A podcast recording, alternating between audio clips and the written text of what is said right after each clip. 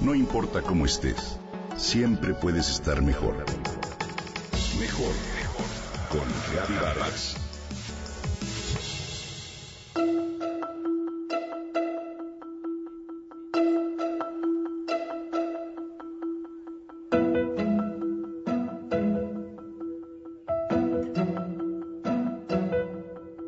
Déjalo que llore, no le va a pasar nada. Si lo cargas cada vez que llora, tu bebé te va a tomar la medida y después no te va a dejar hacer nada. ¿Cuántas veces las mamás primerizas han escuchado este consejo? Puede venir de una tía, de una amiga, de la mamá, la suegra o incluso del médico.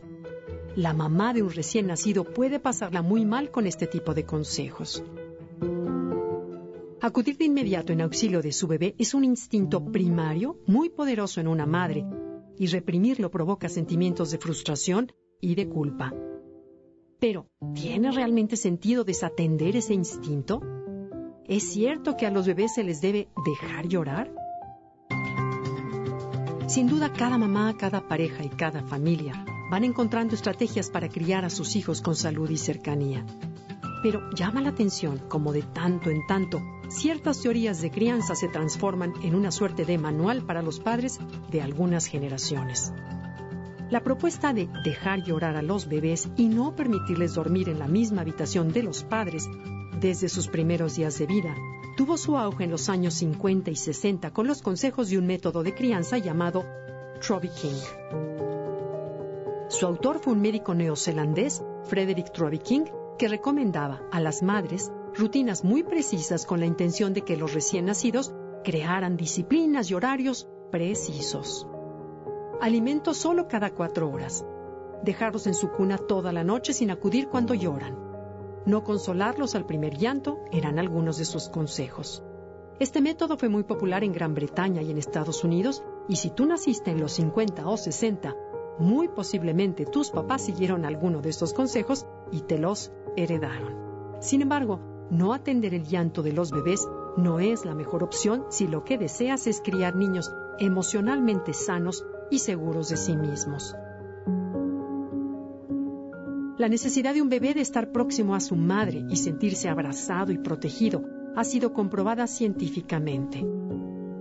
Recientemente el Dr. James McKenna, director del Laboratorio de Sueño de la Universidad de Notre Dame, demostró que no atender el llanto provoca en el bebé altos niveles de estrés que afectan la región orbitaria central de su cerebro. Esto deriva en sensaciones de abandono y en una falta de confianza que afecta más adelante el manejo de sentimientos como el miedo, la ansiedad y la autoestima. Él recomienda crear un entorno de cercanía, sobre todo en la etapa de la lactancia, y asegura que esto ayudará a que a la larga los pequeños crezcan más seguros e independientes.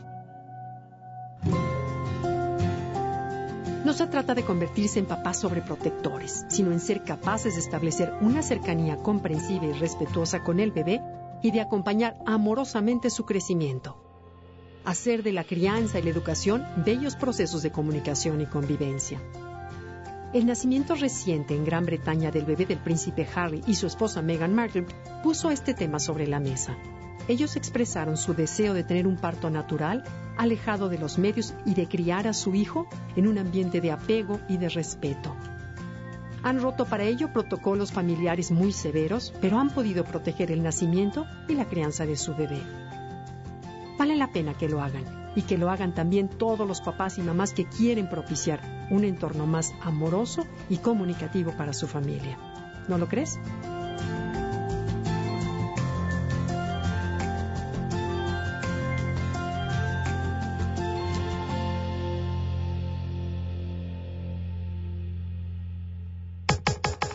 Comenta y comparte a través de Twitter. Gaby-Vargas. No importa cómo estés, siempre puedes estar mejor. Mejor, mejor. Con Gaby Vargas.